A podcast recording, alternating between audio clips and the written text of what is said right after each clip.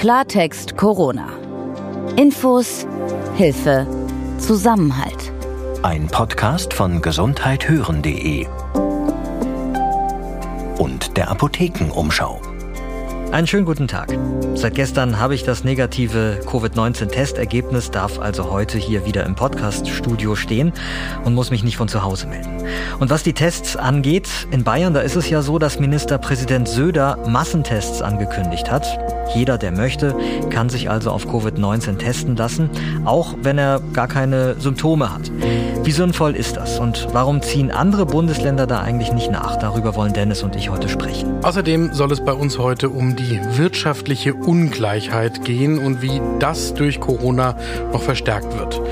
Expertinnen und Experten befürchten ja, dass vor allem diejenigen, die sowieso schon nicht gut dastehen, jetzt noch besonders unter der Situation leiden und akute Armut droht. Wie die Pandemie diese soziale Ungleichheit verstärkt, darüber sprechen wir heute mit Professor Rolf Rosenbrock. Er ist Vorsitzender des Paritätischen Wohlfahrtsverbandes. Mein Name ist Peter Glück. Und ich bin Dr. Dennis Ballwieser. Wir gehören zur Apothekenumschau und sind damit Teil einer großen Gesundheitsredaktion, in der zahlreiche Ärztinnen und Apotheker arbeiten. Außerdem laden wir hier auch immer Expertinnen und Experten aus den unterschiedlichsten Fachbereichen ein, damit die uns dann bestimmte Zusammenhänge in der Corona-Krise erklären können. Heute ist Donnerstag, der 9. Juli 2020. Schneller, kostenlos und für alle. So lautet das Testkonzept von Bayerns Ministerpräsident Söder. In Zukunft, so will er es, sollen sich alle auf Covid-19 testen lassen können, auch wenn sie gar keine Symptome haben. Dafür hagelt es durchaus Kritik und bislang ziehen hier die anderen Bundesländer in Deutschland auch nicht nach. Jetzt beim Testen, da würde mich aber erstmal noch eins interessieren. Also der letzte Stand war, du bist getestet worden, hast uns ja auch in der letzten Folge erzählt, wie das abgelaufen ist.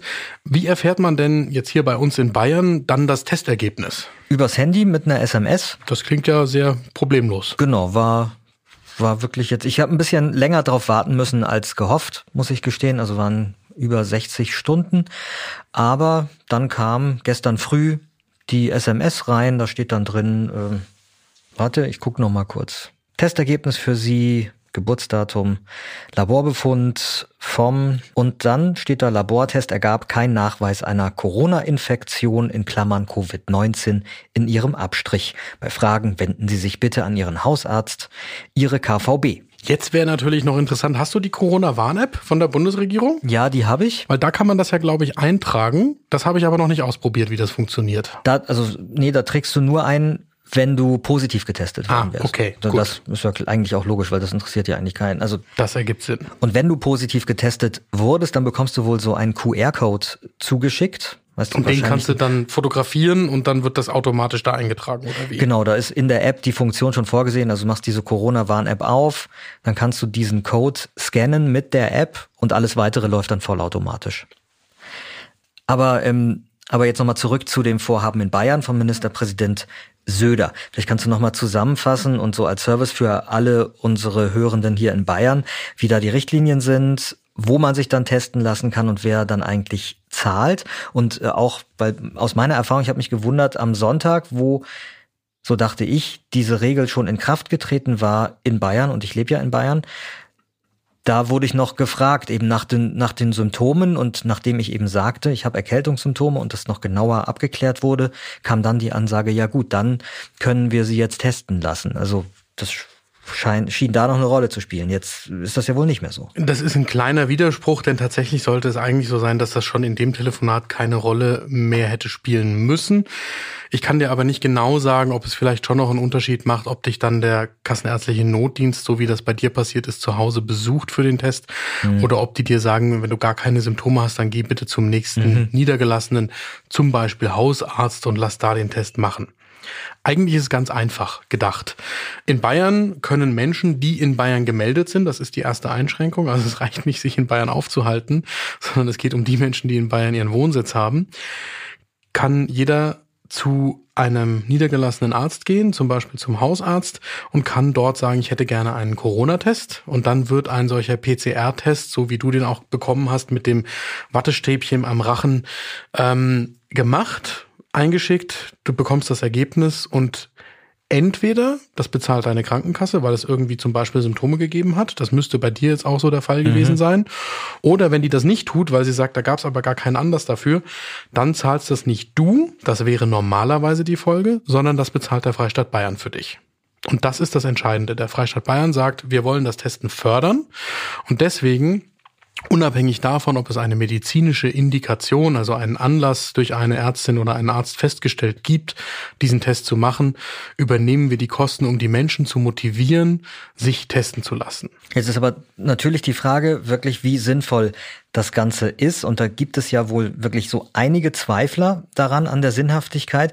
Und auch wenn ich darüber nachdenke, ja, dann erscheint mir das nur bedingt sinnvoll zu sein, weil in dem Moment, wo ich äh, getestet werde.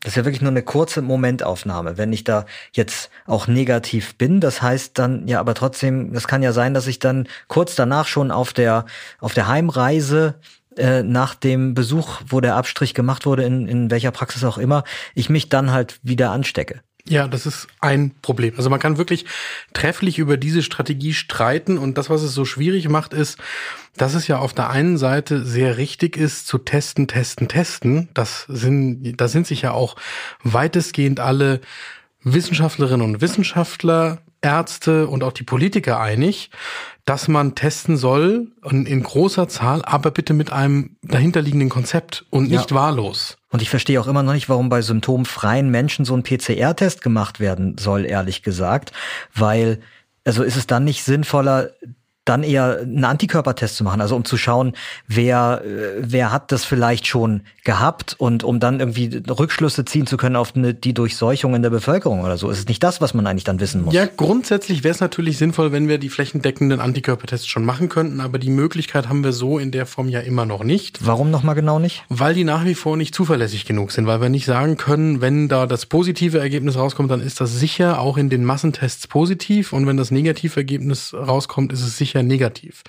weil da noch zu viele Ungewissheiten drin sind. Das muss immer noch weiter verbessert werden, dieses Testsystem, bis man sagen kann, ja, okay, bei so einer Reihentestung, wo ganz viele Menschen untersucht werden, da sind wir uns sehr sicher, dass das für das Individuum dann auch die richtige Aussagekraft hat. Da sind wir noch nicht. Mhm.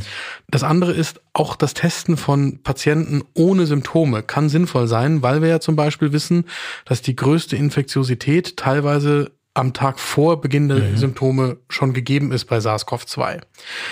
Aber dann muss ich wieder fragen, in welchem Setting macht das Ganze Sinn? Es gibt keinen Sinn, wenn jetzt jemand wie du oder ich sich denken, heute ist Mittwoch, die Sonne scheint, wir gehen zum Arzt und lassen uns testen.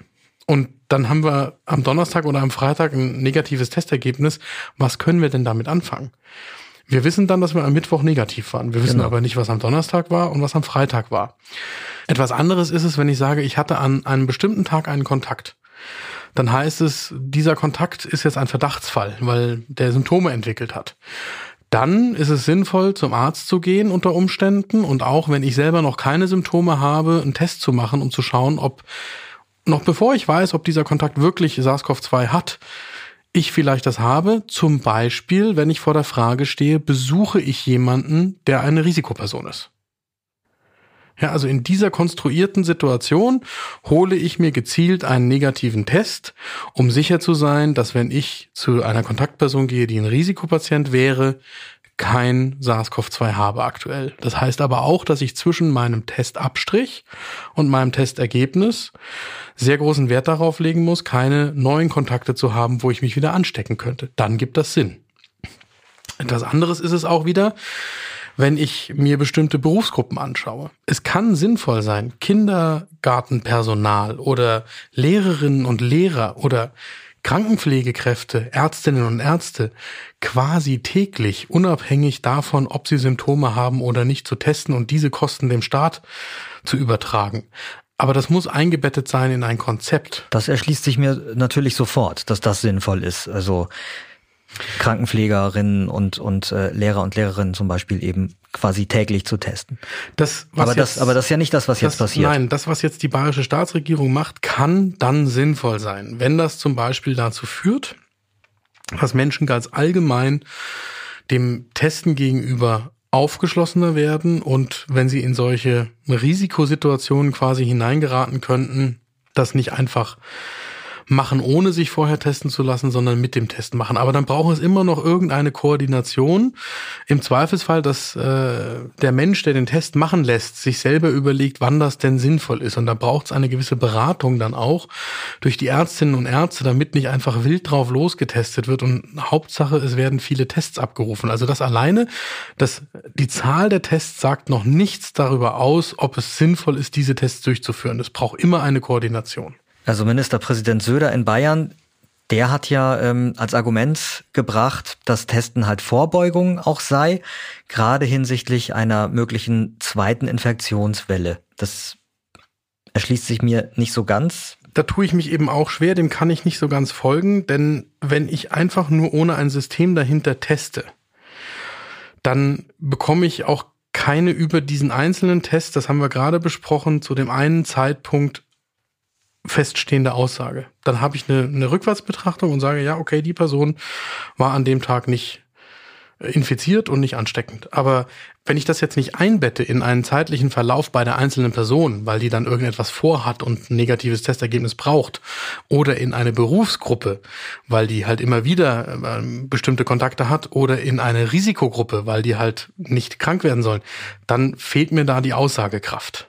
Ganz klarer Kritiker dieses bayerischen Wegs, nenne ich es jetzt mal, ist ja auch Bundesgesundheitsminister Spahn. Der sagt nämlich, diese Tests würden den Menschen dann ein Sicherheitsgefühl vermitteln, das trügerisch sein kann, weil man dann aber halt meint, ich hab's ja nicht und dann auch vergisst zum Beispiel ähm, auf Hygienemaßnahmen genau zu achten, wie Abstand halten, Ende waschen, Maske tragen. Und dieses Thema mit dem falschen Sicherheitsgefühl, das ist ja äh, wahrscheinlich etwas, was du auch unterschreiben kannst, könnte ich mir vorstellen. Damit haben wir uns ja hier auch schon oft beschäftigt und das war dir immer auch ein Anliegen, auch beim Maske tragen zum Beispiel früher noch. Das ist ganz richtig. Und an der Stelle muss man auch sagen, also der bayerische Ministerpräsident Markus Söder ist da nicht zurückgerudert, aber er hat die Aussage schon noch ergänzt, also auch konfrontiert mit dieser Kritik mhm. von auf der einen Seite Jens Spahn, dem Bundesgesundheitsminister, auf der anderen Seite dem SPD-Gesundheitspolitiker Karl Lauterbach, hat er ja gesagt, naja, es sei ja selbstverständlich, dass das quasi eingebettet ist in Serientests in Kliniken, Alten- und Pflegeheimen, Behinderteneinrichtungen.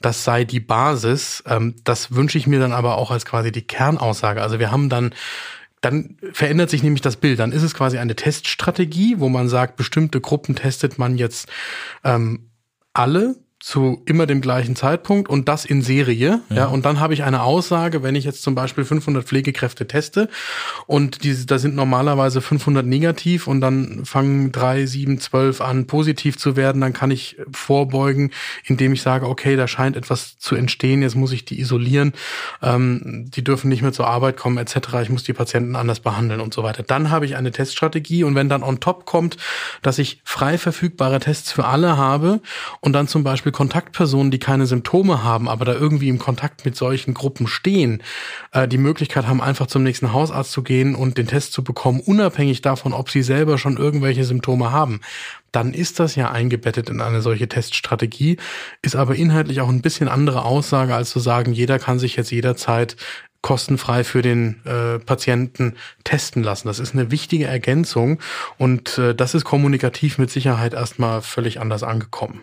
Was ja auch noch eine Rolle spielt, wenn jetzt äh, wirklich jeder in Bayern morgen zu seinem Arzt geht und sagt, so, und jetzt bitte Test.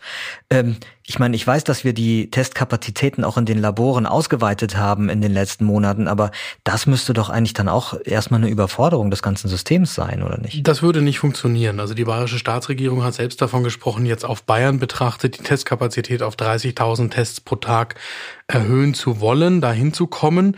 Und das macht deutlich, also man kann nicht die gesamte bayerische Bevölkerung jeden Tag testen. Abgesehen davon, das würde natürlich auch selbst bei einem solchen Aufruf nicht passieren.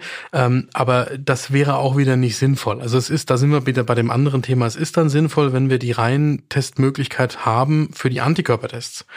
Diejenigen festzustellen, die tatsächlich schon immun geworden sind gegen SARS-CoV-2 in der heutigen Form, ähm, das dann zu machen. Wirklich möglichst breit. Da würde es dann auch darum gehen, in einer relativ kurzen Zeit möglichst breite Bevölkerungsschichten quasi da einmal drauf zu testen. Das ist aber bei so einem Test, der tatsächlich nur ein Tagesergebnis ist. Der Antikörper ist ja hoffentlich weit über den Tag hinaus gültig. Wir wissen noch nicht wie lange, weil wir nicht wissen, wie lange die Antikörper halten. Aber anders als der PCR-Test auf das Virus selber hat er halt eine Aussagekraft für mehrere Wochen, Monate oder vielleicht sogar Jahre.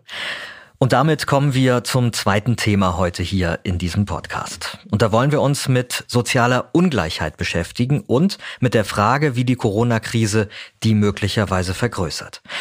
Denn ähm, steigende Arbeitslosigkeit, Umsatzausfälle bei Unternehmen, geschlossene Schulen und Kitas, Einsamkeit, das sind alles Dinge, die treffen Menschen, die wenig Geld haben, grundsätzlich härter. Um diejenigen, die am Rande der Gesellschaft stehen, um die kümmert sich der Paritätische Wohlfahrtsverband und wir haben da heute den Vorsitzenden Professor Rolf Rosenbrock aus Berlin zu Gast. Ich möchte mit ihm gerne darüber sprechen, wie man Menschen helfen kann, die durch die Corona-Krise besonders leiden müssen. Denn ich vermute, er hat einen ziemlich guten Überblick deutschlandweit. Herr Professor Rosenbrock, ich grüße Sie und danke dafür, dass Sie sich die Zeit heute für dieses Gespräch nehmen. Oh, gerne. Guten Tag, Herr Glück.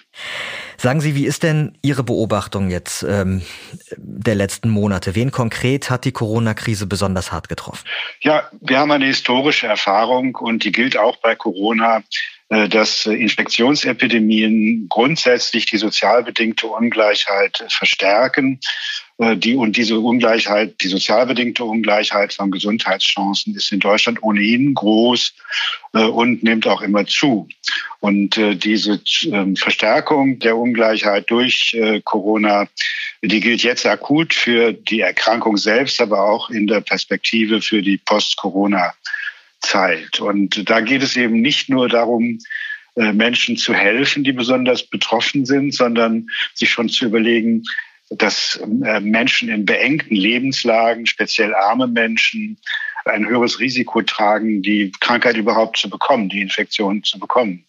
Sie, ärmere Menschen haben meistens Arbeitssituationen, in denen es kein Homeoffice gibt, in denen Abstandsregeln schwerer einzuhalten sind. Sie leben öfter in beengten Wohnverhältnissen. Sie müssen auch öfter den öffentlichen Nahverkehr benutzen. Und sie haben insgesamt äh, hygienisch prekärere Arbeitssituationen. Und das äh, resultiert auch in einer höheren Betroffenheit mit der Infektion selbst.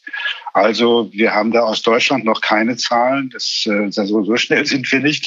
Aber in den Vereinigten Staaten und in Großbritannien kann man sehen, dass die unteren Sozialschichten ungefähr doppelt so stark von Infektionen betroffen sind wie wohlhabende Menschen. Und das ist ja nur äh, die eine Seite. Die zweite Seite ist dann auch noch, wie wirkt die Infektion. Und wir wissen einfach aus der sozial bedingten Ungleichheit, dass Menschen in den unteren sozialen Schichten mit einem geringeren sozioökonomischen Status, wie wir das nennen, einfach höhere Betroffenheitsgrade mit Diabetes, mit äh, Atemwegserkrankungen, mit koronaren Herzkrankheiten, mit äh, Adipositas und mit Depressionen haben. Also all die Krankheiten, wenn man die eben als Vorerkrankungen bezeichnet werden und bei deren Vorliegen man das Risiko eines schwereren Verlaufs und auch eines tödlichen Verlaufs hat. Wir haben ja gesehen, äh, wo Corona in den letzten Wochen bei uns verstärkt aufgetreten ist. Ich nenne jetzt mal zum Beispiel die Fleischfabrik Tönnies in Gütersloh oder die Wohnblöcke in Berlin-Neukölln. Und da haben wir es ja in beiden Fällen mit beengten, teils äh, sogar menschenunwürdigen Bedingungen zu tun, sei es jetzt beim Wohnen oder bei der Arbeit. Haben Sie das Gefühl, dass ähm, die Politik und die Gesellschaft dieses Problem ausreichend erkennen und jetzt irgendwie auch angehen? Ja, die Krisenreaktion war in beiden Fällen recht gut. Ich meine, bei Tönnies, das sind besonders unappetitliche Ausbeutungs- und Wohnverhältnisse. Und auch da bei den Wohnblocks in Berlin war es eben sozial sehr schwierig. Aber ich habe, und da wird auch gut reagiert, aber ich sehe noch nicht sozusagen, dass die Gesellschaft Corona zum Anlass nimmt und auch die Gesundheitspolitik Corona zum Anlass nimmt, sich erneut klarzumachen, dass die eigentliche große Herausforderung der Gesundheitspolitik für dieses Jahrhundert die Verminderung sozial bedingter Ungleichheit ist. Wir müssen uns das immer mal klar machen. Äh, Männer, die, äh, die 60 Prozent oder weniger des Medianeinkommens haben, also nach statistischen Gesichtspunkten armutsgefährdet sind, leben in Deutschland 8,6 Jahre kürzer als wohlhabende Männer, die 150 äh, Prozent oder mehr des Durchschnittseinkommens haben. Und bei Frauen ist der Unterschied auch ungefähr fünf Jahre. Und das beruht darauf, dass Menschen aus diesen sozialen Schichten eben mit allen sozial, ähm, chronisch degenerativen Erkrankungen, die ja 70 Prozent unseres Krankheits- und Sterbegeschehens ausmachen, wesentlich stärker, meist um das Doppelte stärker betroffen sind.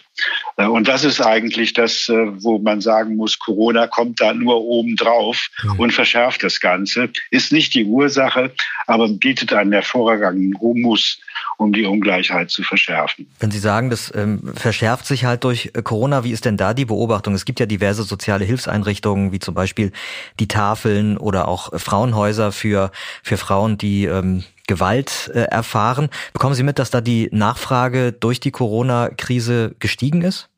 Ja, unbedingt. Also wir, bei den Tafeln muss man sagen, die meisten Tafeln wurden geschlossen wegen Corona. Also da fiel eine wichtige Hilfsmöglichkeit für die aus, die es wirklich am dringendsten brauchen.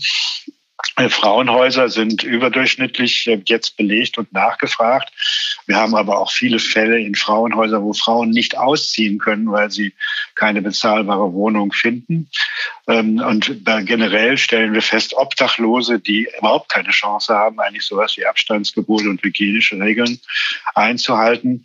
Da haben wir in Berlin eine kurzfristige Lösung geschaffen, mit Unterstützung der Behörden, dass die in die ähm, ja ebenfalls äh, von uns ähm, unsere Mitglieder die Jugendherbergen einziehen können auf Zeit.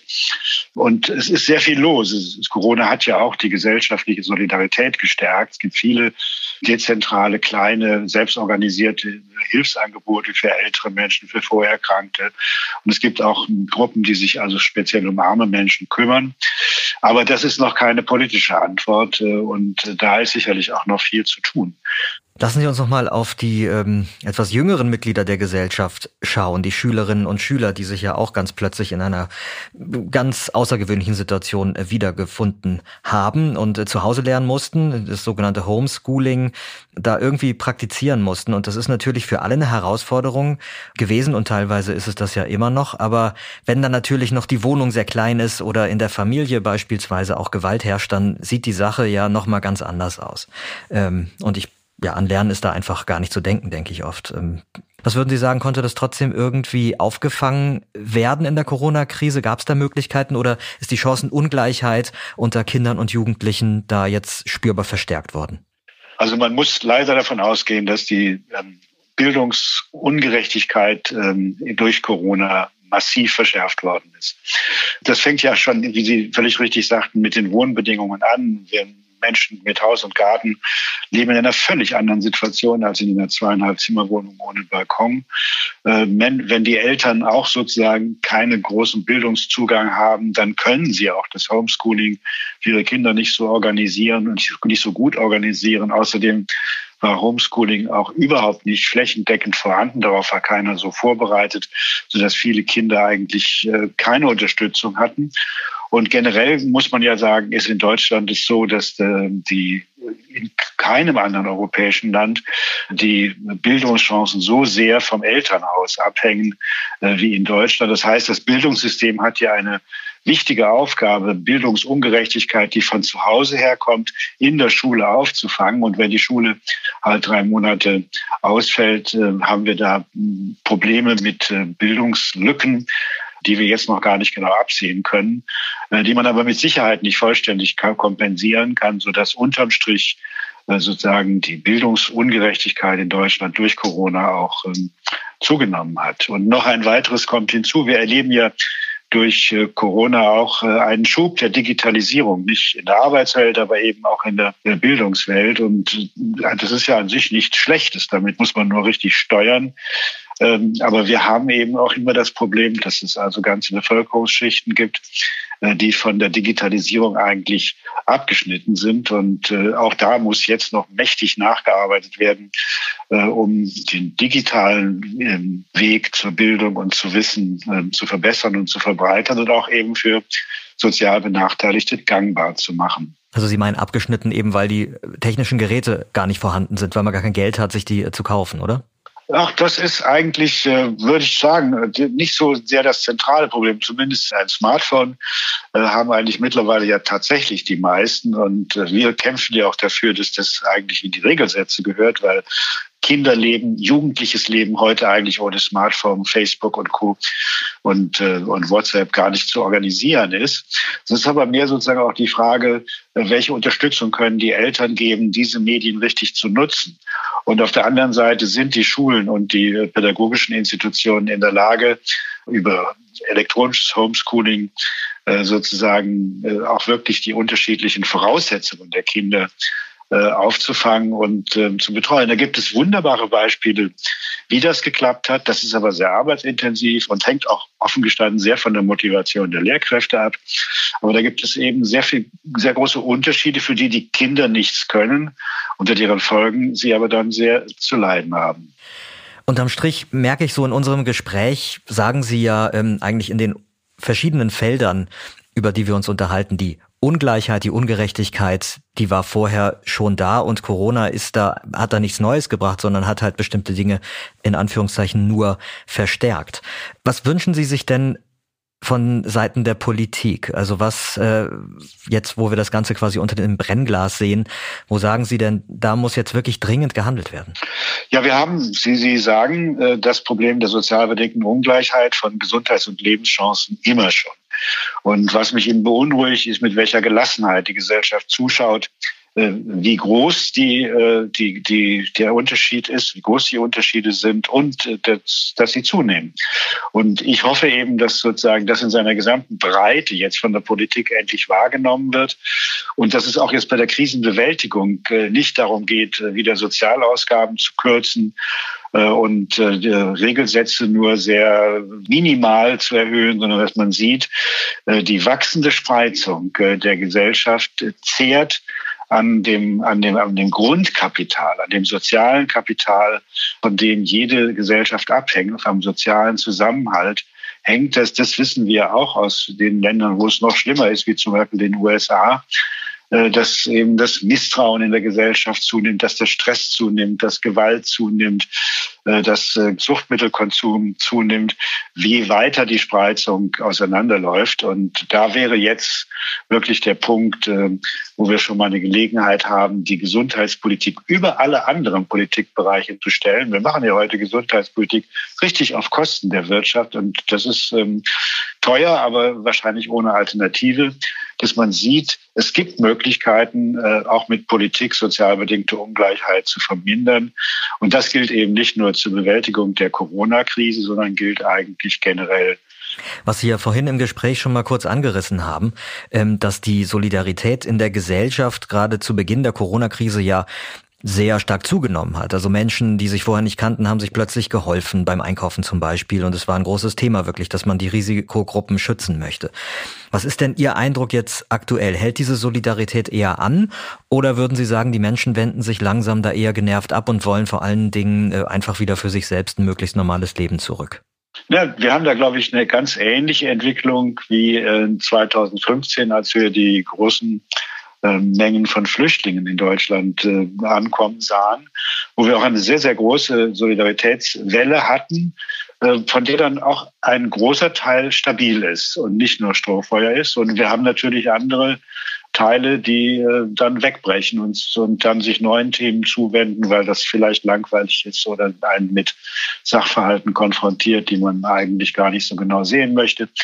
Ähm, äh, das ist sehr unterschiedlich. Aber es kommt natürlich darauf an, sozusagen die Kräfte zu bestärken, die ganz aus sich selbst heraus ähm, und ohne auf ihre eigenen Nutzen zu gucken, für den gesellschaftlichen Zusammenhalt eintreten und äh, ärmere und bedürftige Menschen unterstützen. Herr Professor Rolf Rosenbock, ich danke Ihnen sehr für das Gespräch. Gerne, Herr Glück. Ab September soll Deutschland übrigens in der Lage sein, innerhalb eines Jahres 2,5 Milliarden Masken zusätzlich zu produzieren. Das Wirtschaftsministerium investiert hierfür nach eigenen Angaben jetzt Fördermittel in Höhe von 60 Millionen Euro. Ich bin Peter Glück. Und ich bin Dr. Dennis Ballwieser. Hier im Podcast Klartext Corona, da beantworten wir ja gerne Ihre Fragen. Wenn Sie etwas Konkretes von uns wissen wollen, dann schreiben Sie uns doch eine E-Mail an redaktion.gesundheit-hören.de. Und wenn wir nicht weiter wissen, dann finden wir immer Expertinnen und Experten, die es wissen. Außerdem, wenn Ihnen Klartext Corona gefällt, dann empfehlen Sie uns doch bitte Ihren Freunden und Ihrer Familie weiter. Klartext Corona ein Podcast von gesundheithören.de und der Apothekenumschau.